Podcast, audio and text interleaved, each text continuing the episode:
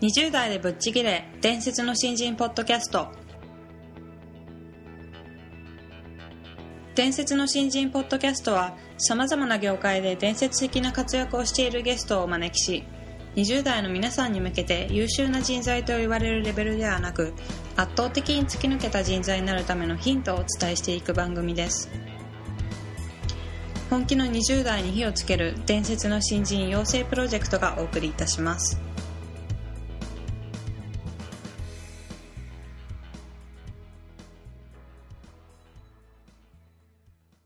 皆さんこんにちは。20代でぶっちぎれ伝説の新人ポッドキャストへようこそ。ナビゲーターの戸谷香奈です。伝説の新人養成プロジェクト小宮です。よろしくお願いします。よろしくお願いします、えー本日はですね、はい。これまでのゲストの方とはうん。ガラリと方向性のはい。違う方をお呼びしてるんですけども、うんうん。あのご存知の方も多いんですが、はい。えー、と2008年にですね、はい。サラリーマンとして「紅白歌合戦に」んあの出場出場した方はでかなり話題を呼んだ、うん。うんえー木山優作さんはい。をご用意しております。木山さんはもともとサラリーマンということでその時代のことですとかあの、まあ、歌手になってからのお話いろいろあると思いますので、うん。伺っていこうと思います。ということであのまずは簡単に経歴の方をご紹介させていただきたいと思いますので、よろしくお願いします木山優作さんは大阪の大学を卒業後上京。子供の頃から歌が大好きでしたが自分で曲を作ることができなかったため当初は歌を仕事にすることは断念しシナリオライターを目指し勉強を始めました。その後そこで出会った奥様と結婚し4人の子供を設けたことにより夢よりも家庭を優先することを決意し株式会社リクルートに入社。長年会社員を務め100人のチームを率いるマネージャーに就任しますが2004年36歳の時に甲状腺に腫瘍があることが判明。手術の際に声が出なくなってしまう可能性があることを宣告されました。幸い手術は無事に終わり声を失うことはなかったのですがその時子供たちに自分の声を残しておきたいと強く思うようになりカラオケで一人歌の練習を重ね自分の歌声を録音し始めました。2008年日本テレビの歌スタのオーディションへの応募をきっかけにチャンスをつかみ代表曲となる「ホームでデビューし同年「紅白歌合戦」の出場を果たします。38歳のサラリーマンが歌手としてデビューし「紅白歌合戦」に出場するという異例のサクセスストーリーは多くの人たちに夢と感動を与えました。はいということであの本当にこういった言い方をするとちょっと失礼になるかもしれないんですけども、うん。かなり特殊な人生を歩まれてきた方だなという。まあだいぶ特殊でしょそうですよね、うん。まああの人生経験もいろいろおありかと思いますので、はい。はい。楽しみですね。すね。うん。はい、ということで、えー本日から4回にわたりまして木山優作さんをゲストとお迎えして、えー番組の方をお送りさせていただきたいと思いますので、はい。よろしくお願いしよろますしくお願いします。はい。それでは木山さんどうぞよろしくお願いいたします。よろしくお願いします。お願いします。であの本日はスタートが違うというテーマでお話ししていただこうと思うんですけども、はい。まあ、あの木山さんははい。失礼な言い方ですけども特殊な経歴をお持ちですけども、ね。はい。あの一般的な、はい。こうあの社会人の方がうん過ごされる20代の頃ってどんな過ごし方をしてきたのかなっていう20代ですか？はい。20代はですね、あの、やっぱりちょっと普通の方とは違うところが、はいまあ普通は大学卒業してすぐにね、あの、就職していると。はいうんで、僕もね、就職はしたんですけど、大阪の大学を卒業して、はい。えっと、正社員で働いた先が、えっと、塾講師だったんですね。はい。はい。でただそれはあの、まあ、塾講師がやりたいっていうこともあったんですけど実はお金を貯めて東京に出てきたいと、ーそういう気持ちがあっうてん期間限定で1年って決めて、はい。あの塾講師を正社員でやったのでうん、まあ、それでいくとなかなかその1年で辞めようと思っておられる新卒の方ってなかなかいですよね。なのでそれでいくとまずそこも違いますと。うん。でそれが1年お金貯めてで東京に出てきて当時はあの、脚本家の勉強をしたくてですね、うん。で昼間は、まあ、アルバイトとか契約社員とかやりながら、はい。夜にあの六本木のあのそういったシナリオ教室に通っている20代だったんですよ。なのでそれで言ってもそのなんだろう東京に出てきてからもやはり一般的なあの会社員の方とは違う生活、うん。昼間はね一緒なんですよ。昼間はあの仕事を9時から5時半ぐらいまで。普通にやるんですけど、はい、その後、まあ自分の本当にやりたい仕事、まあ、目指してた仕事の勉強をしていたっていうところではそれが28歳まで続いたので、はい、そういう意味でいくとやっぱりちょっと違うのかなと思いますね。その時は歌手ではなかったんですね、歌手ではなかったんです。あの歌は大好きだったんですけど、自分で何かあの作りたいっていう気持ちがすごくあってで歌の場合僕本当に歌は大好きなんですけど、はい、自分で作らないんですね。あはい、なるほど。なので、はい、歌に関してはなのでなんだろう自分でコントロールができるかどうかが本当に自分でわからない状態だったので、はい、であれば自分で書きたいという何かを書きたいっていうものすごい衝動があったので、うん、そちらであのご飯を食べていけないだろうかと思ったのがまあ、そういった夢を追い続けてたのが20代の過ごし方でしたね。はい、でその後リクルートに入社されるんですよね。はい、そうなんですよ、はい、で夢を追って20代過ごしていて全然あの自分の中では納得してたんですけど、はい、そこであの、まあ、夜にシナリオ教室に通っているところで場所で知り合ったのが今のあの妻なんですね、はい、でそこでいろいろと夢に向かって頑張ろうみたいな、まあ、話をしてる中で結婚して、で知り合っての結婚するまですごい早くてですね半年ぐらいだったんですよ。早いです、ね、早いんですよ。なんかその辺からそのスピードがなんだろう自分の中でも加速してるんですけど、うん、結婚してで半年後には子供が長男が生まれてっていうところでで僕の中ではその頃からあれ？なんか自分の人生今まで自分でうまくコントロールしてきたつもりだったんだけどそのくらいからあれ？なんかコントロールできなくなってるかもしれないっていうちょっとそんな意識が芽生えたのはその頃なんですね。ただ子供が生まれてで夢に向かって走ろうとずっと妻とも言っていたんですけど、はい、子供が1歳になるとやっぱりあのお金もかかりますし、うん。ね、ね、ミルク代もかかるし、はい、でおむつ代もかかるしでそんな中でちょっと僕の中で出した結論が28の時に、うん、やっぱりちゃんとした会社員になって、はい、子供をちゃんと育てようっていう考えに切り替わっちゃいました。なるほど。なので、はい、ずっと持っていた夢っていうものが少し形を変えたというか、はい、夢よりも優先順位的には上に来るものが、自分の中では自分の人生の中では思い描き続けてきたのが家族というそういう存在だったんですよね。なので普通のなのであの、まあ、会社員新卒の方と比べると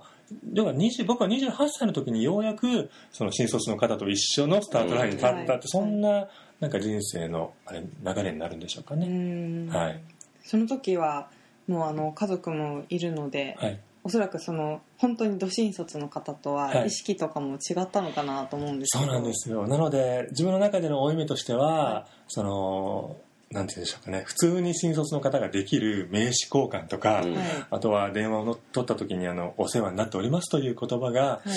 初めなかなか言えなくてただ人に聞けないんですよね。皆さんあの新人研修でね、必ずやってることを、はい、今更28になって聞けないし、でもみんとにかくだからみんながやっているのをとにかく盗んで、うん、で聞かずにもうとにかく人の身振り手振りをずっと見て盗んでっていうところから始めたのでかなりあの出遅れていた意識があった分とにかく早く6年間ですかね6年間を取り戻さなきゃっていう、はい、そこはものすごい気合が入っていました。もうじゃあ本当がむしゃらにやって何でもやります。あのもうできないことなんて ありませんっていうそんなふうにあの面接でも言って入ったので、はい、何でもやらせてくださいってそんな姿勢でしたね、はい、その当時お仕事は主にどういうことされてたんですか、えーとですね当時はインターネットの、はい、えっと、ウェブ制作ですね、うん、なので当時はあの HTML 言語っていうのが今みたいにホームページエディターがない時代なので、はい、自分であのエディエディターですかね、うん、で打ってで僕文系なんですけれども、はい、そういうのは基本的に得意ではなかったんですけど、うん、ただ本を何冊も読んであとフォトショップとかイラストレーターを全部自分で練習して、で家で本当何冊もあの、ね、市販されている本を買って、はい、でそれで家で何度も何度も自分で作ってみてイラスト描いてっていうのをとにかく練習して、はい、で会社に行ったらでまあ、さも前からできましたみたいな感じで 演出しながらそうですねちょボロが出ないようにボロが出ないようにものすごい緊張感がありましたね。えできないことは会社の人には内緒だったもうできる前提で入ったんですよ。できるって言ったわけですね。ホームページできますっていう。まあもちろんそれまでに姉がのイラストレーターだったので、はい、そこで仕事をちょっと、あのー、させてもらったりっていう、うん、そういうあの下積みは少しやっていたんですけど、うん、ただちょっと下駄を履かせてあの 面接では答えていたので、うん、なのでその分とにかく言ったからには頑張らなきゃっていう、かなり自分で 自分の首を絞めつつ前に、はい、進んでいます。それバレちゃったのいつぐらいなんですか、まあ、バレそれじゃないですか。それ、うまいバレなかったんですか。すごい意外とバレなかったんですね、それが。まあ、その分泊まり込みですよ、もう。入って、すごい忙しい会社だったんですね。はい、えっとね、2月に入って、3月にはもう、本当に、週に2回ぐらい会社に泊まって、うん、今ではね考えられないんですけどね、はい、そういうあんまり夜遅くまでやっちゃいけないとか そういうね、うん、あの労働時間の基準もできちゃってるので、まあ、当時はそういうのあんまりなかったから、だからもうとにかく納期に間に合わせるためにやらなきゃっていうことでがむしゃらにやってたので、うん、あのー、まあ幸いなことにボロは出ませんでした。今だから言うみたいなそんな感じですけど、はい、大変ですよね。バレずにいや、なんか変なこと言うもんじゃないなと思って、それからはすごく、あの、肝に銘じたことがあって、面接では、できることをできると、はい、できないことはできませんってやっぱり言わなきゃっていうのは、あの、身をもって感じましたけど、当時はでも28になっちゃってたから、やっぱり人ができることを自分ができないっていうことがやっぱり言えなくてですね、で子供がもういたので、はい、なんとか、でしかも、決めなきゃいけない、ね、そうなんですよね。インターネット業界は、やっぱりあの、半年後かまだ読めない状況今もそうですけどね、はい、だったので出遅れててもまだ間に合うっていう、うん、そういう、まあ、業界だったので、はい、なのでいや追いつくぞっていうそういう気持ちはとても、うん、強く持って、うん、毎日毎日そうですねバレないための戦いでした、すごいですね。大変でした、はい、ちょっとあのお伺いしたいんですけども、そのまあ、リクルート時代含め、はい、その20代で過ごした時間って、はい、今の木山さんにとって役立ってるなとか、まあ、この時間があってよかったなって思うこととかってありますか？それで言うとですね、あのその後に僕がやるべきことを結構凝縮されてた期間なのかなと思うんですね。あの会社員をその後十数年、はい、今もそうなんですけど続けてまして、で会社員をやるための土台っていうところでいくと20代にやっぱりその2年間っていうのは僕の中ではとても大きな位置を占めるっていうことと、はい、あとただ夢に向かって頑張るっていうことも僕30代の後半からもう一度チャレンジするので、はい、それでいくと僕は24から28の4年間というものをとにかく夢に向かってがむしゃらにっていうそのなので目的は違うんですね。夢に向かって走る自分と、はい、もう会社員として頑張る自分っていうところがちょっと夢の種類が違うので、はい、脚本家っていうものと会社員でまた違うじゃないですか、はい、ただそういった違う2つの目的に向かってとにかく走り続けたっていうのが20代なので、うん、自分にとってはいろんな頑張り方を自分の中でしないといけないんですけどその基礎となったやり方っていうのはなんか20代に何か、うん出来上がっているのかなっていう気は今でもしますね。うん、まあそうでしょう、ね、急に38になって歌歌おうって思わないですからね。普通の会社にやってると。なのでそれでいくとやっぱり夢っていうもう大きな気持ちを持って東京に出てきたっていう気持ちがやっぱあって、ただその後家族ができて優先順位が変わってっていう、はい、まあ、そういう流れの中で最終的にやっぱり歌にっていう話になったので、それでいくと20代は何でしょうかね。もう本当に僕の中の基本というものが2つ核として、はい、今も持ち続けている核っていうものが何か、ま、なんで育っていった時期なのかななんて今となっては思います。ね。ね。はい。まあ、やっぱり人生の中でここぞという時に集中してなんか能力を出し切ることって大事。20代でしかできないことっていっぱいありますよね。ね今20代と同じことをやれって言われるとやっぱり厳しいからその基礎があるからなんとか今は走ってられるけど頑張り方が変わってきますからね。30代40代ってなると。なので、うん、20代はそういう意味では僕にとっては、うん、重要な時期だったのかななんて、うん、思いますね。体力的にもねあと情熱もものすごい情熱です。情熱は持ってましたねやっぱり、あのやっぱり大学卒業して親にもちゃんとあの、まあ、就職やっぱりせずにはい僕来てますから、はい。でそれを親にも自分は東京に行ってこうやるんだからみたいな話をしないといけないですし、うん。はい。まあ、理解はしてくれなかったうんですよね。うんでそういう意味でもものすごい情熱は持っているのが20代だと思うので、はい。うん、今の若い方もだからなんかねあのよくニュースとかでは冷めている方が多いとかって言いますけど、やっぱり20代は体的に人間の一番あのエネルギーが発散多分される時だから、は多分絶対みんな多分あの燃えているはずですよ。と思いますよ。なんか燃えるものが見つけられない人とかって話にねはい。聞くんですけどそれは何だろうな頑張ることがちょっと恥ずかしいとかって思っている人なのかもしれないなと思いますけどあのなんか熱い僕の時代だと森田健作さんがちょっと恥ずかしいみたいなあのなんでしょうかね。あの頑張りすぎてる姿ってちょっと恥ずかしいみたいな風に映ってちょっと冷めてる方がかっこよく映るみたいなね。ああかっこ感つけちゃう。じがもしかしたらあるのかもしれないですけど本当は突き詰めるとなんだろう。だって何もしないで週末ね好きなものもなくって、はい。次の1週間頑張ろうってなかなかやっぱ思いうん。思いづらい。あと10年20年。うん。でそうです50ね年生きていくって考えると、どうやってこの時間を過ごそうかっていう過ごし方はやっぱり20代はあんまり逆にでできないんじゃないかと思ってやりたいこととか、やりたいことじゃなくてもいいけど好きなものとか、うん。そういうものにだって一人だし、はい。だって家族とか、ね、養わないといけない子供とかもいないわけだからそういう意味で本当に拘束するものがない中で何でもできる時代ってそんなにないですからね、うん。その中で多分分かんないですけどどうなのかな。頑張ろうってもう僕自分の子供が上が高校2年生になってきたんですけど、はやっぱり映画が好きだったり、うん。バンドが好きだったりで、あのやっぱ打ち込むんですね、はい。で中学2年生の次男でさえもうバスケにすごい打ち込んでて、はい。ものすごいエネルギーを感じるんですよ、うん。僕とは全然違うものなんですけど、はいなんかそう考えると10代でそれがあって20代で急になくなるってことはあんまりないと思うから、うん。うん持つべきだと思うしはい。持ってほしいなとそうで思いますすね。ねはい。ということで皆さんもじゃんじゃんエネルギーを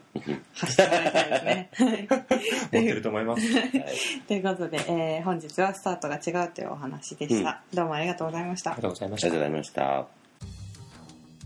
はいということであの木山さん本当に20代の頃にもともとはシナシナリオライターになりたくて上京してきたっていうお話だったんですけども、まあ、その時からご結婚されて、うん。お子さんが生まれてリクルートに入ってっていう経緯がある中で夢を追いかけるにしても会社員として働いていたにしてもきっと全力でやられてたのかなっていう印象を受けてでやっぱりその20代であの突っ走っていけるうちに突っ走っていった方がいいっていうお話もあったんですけど、うんまあ、やっぱり木山さんの今の歌を表現するっていう上でも基礎になってるのかなっていう印象はありましたねうん、そうですね。なんかこう生き方が自由でいいですよね。そうですねうん。なんかこう別に学校出たから何しなきゃとか、うんっていうよりは、なんかそこの、その場その場に出てきたものに対して、はいね、全力で対あのこう対応していく中で、うんうん、ちゃんとその場その場できちんと実績残してきてるっていうね。そうですね。うん、なんかこうあのキャリアプランの作り方ってあの得てして最初の段階でどこになりたくて、はい。そこに向けてどうやって進んでいくかとか、うん。大体そういう人が多いじゃないですか、はいそうですね。そういう意味ではあの木山さんのってちょっと失礼な言い方かもしれないけど、はい。その場その場の行き当たりばったり風な、そうですね。うん、感は感じるんですけど、でもそれはそれで面白い生き方だそうそこのこう出会いとか、い。そのきっかけによっていろんなものがこう変化しながら、うん。でもきちんと前に進んでるっていう一つのこうキャリアプランの形として、うんなんか僕は聞いててすがすがしいですけどね、うん。まあ、でもやっぱり今おっしゃったそのその場その場でっていうのもその時に出会ったものを真剣にやってそうそうそうそだろうしその、それに本当に真剣に取り組むっていうことがどんどん次につながっていたのかなってそうですねいう感じはしますよね。うそういう意味では今回のテーマのスタートっていう意味で言ったら、はい。その時その時のスタートのやっぱダッシュの仕方はお伺いしててもすごいなと思いますけどね、そうですね、うん。はい。ということであの今回はスタートダッシュについて語っていただいたんですけども、はいえー次回以降については歌手になったいきさつですとか。そろそろ聞いちゃいましょうね。そうですね、はい。あの気になるところのはい。楽しみですね。はい。はい、じゃあありがとうござあいました。りがとうございました。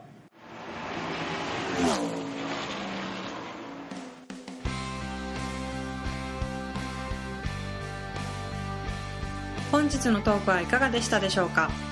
伝説の新人養成プロジェクトのホームページおよびに Facebook ページでは新人時代を誰よりも早く駆け抜けるためのヒントや講座情報など日々更新していますのでぜひ一度ご覧ください。検索キーワードは伝説の新人です。また集英社より出版されている伝説の新人20代でチャンスをつかみ突き抜ける人の10の違いでは20代のうちから身につけておくべき習慣について分かりやすく解説しています。ぜひ皆さんも突き抜けるための思考や行動習慣を新人時代の今にこそ自分のものにしていってくださいこの番組は伝説の新人養成プロジェクトの提供でお送りしました。